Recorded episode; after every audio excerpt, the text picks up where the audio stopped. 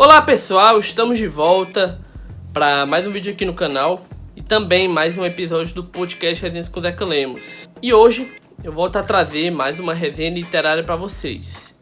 E o livro que a gente vai comentar um pouquinho hoje, o livro que a gente vai falar sobre um pouco hoje aqui no canal, é a obra Berkeley Belágio, do escritor gaúcho João Gilberto Noll.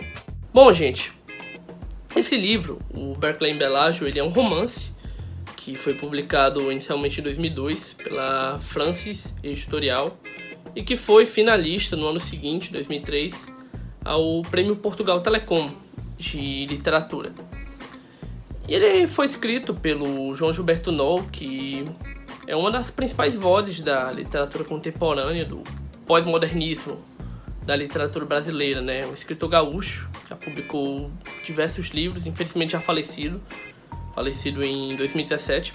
Publicou vários livros, entre romances, contos. Venceu vários prêmios também, incluindo cinco prêmios Jabuti.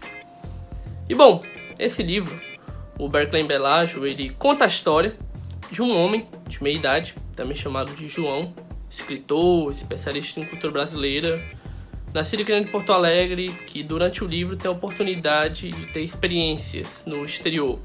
Primeiro em Berkeley, nos Estados Unidos, na Califórnia, onde ele tem a oportunidade de ser um professor visitante lá de cultura brasileira, a área dele, e depois em Belágio, na Itália, onde ele tem a chance de trabalhar no desenvolvimento de seu novo livro. E é interessante porque é um livro que, à primeira vista, se mostra um pouco difícil, se mostra um pouco desafiador de ler. Porque ele tem uma estrutura narrativa um tanto diferente do padrão.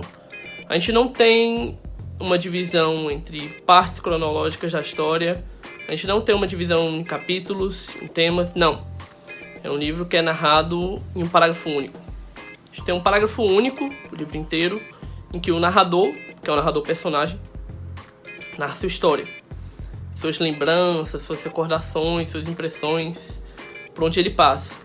A princípio, eu confesso que isso me deixou um pouco incomodado, me deixou um pouco é, com dificuldade de saber onde eu estava, como eu estava, de manter realmente um lugar no livro, manter realmente um lugar dentro da narrativa que estava sendo construída.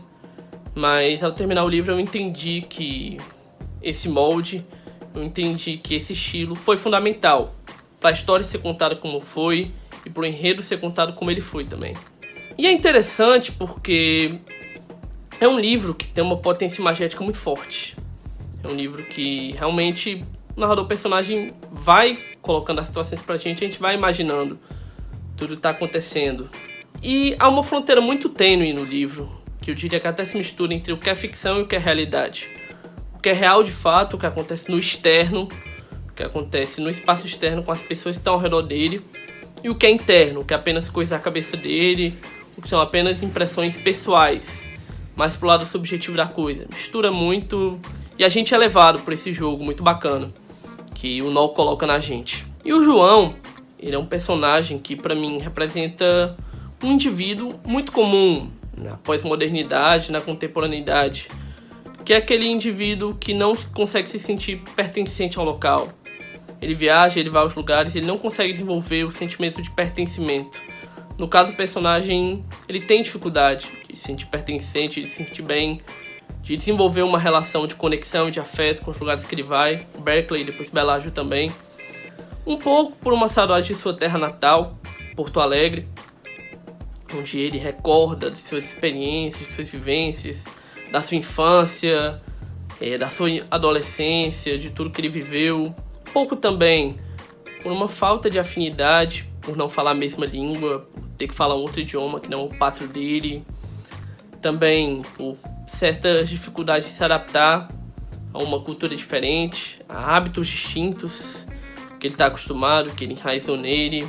E hoje em dia, no mundo globalizado e hiperconectado que a gente vive, é realmente muito difícil a gente desenvolver essa relação de afeto, a gente desenvolver relação de proximidade com os locais que a gente vai, com os lugares que a gente vive, que a gente passa, né?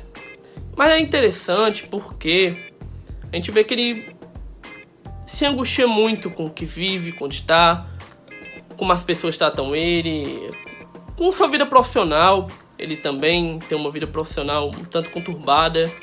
Ele não se sente realizado, ele realmente não consegue se sentir realizado, satisfeito com o que ele tem profissionalmente, seja na universidade, ou seja no próprio mundo da literatura, como escritor. Mas na verdade, o problema não é o profissional, o problema não são os livros, não é a universidade, não são as pessoas, não são os lugares. A verdade é que o incômodo, a verdade é que o embate, o conflito de fato é o interior dele. Ele está à procura de desenvolver essa conexão de afetividade com os lugares porque ele não consegue se reconhecer. Ele não consegue se sentir pertencente, não consegue desenvolver pertencimento consigo mesmo. E por isso que eu digo que é interessante como os elementos do interior, do que está dentro dele, do que faz parte dele, se misturam com os elementos do externo. E muitas vezes isso no livro vai confundindo a gente, vai levando a gente a refletir, vai fazendo a gente pensar sobre a história, algumas reflexões sobre o livro, né? Isso é muito bacana. A leitura que realmente enriquece, a leitura que realmente deixa a gente com vontade de ler, deixa a gente com mais curiosidade. Não é aquela leitura que entrega tudo de bandeja, aquela leitura simples, fácil, embora essa leitura também tenha sua importância, claro.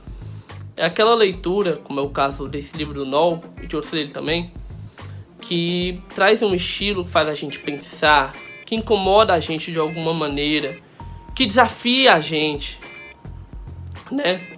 É aquela leitura realmente que te faz refletir e não te dá certezas. Ele te traz muito mais pistas, muito mais suposições do que fato de fato. Então é um livro muito bom. É um livro que, embora seja curto, por não ter uma narrativa tão tradicional, tão comum, ele vai ser um pouco desafiador, mas é um livro que traz uma história muito interessante e que vai fazer a gente refletir sobre muita coisa bacana. Vai viver com o personagem o que ele vive, vai realmente se identificar com muita coisa do que ele fala, do que ele pensa e do que ele sente, sobretudo.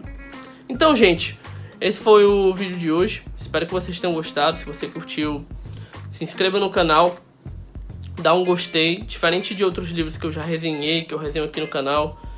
Esse livro não tem um acesso tão fácil assim.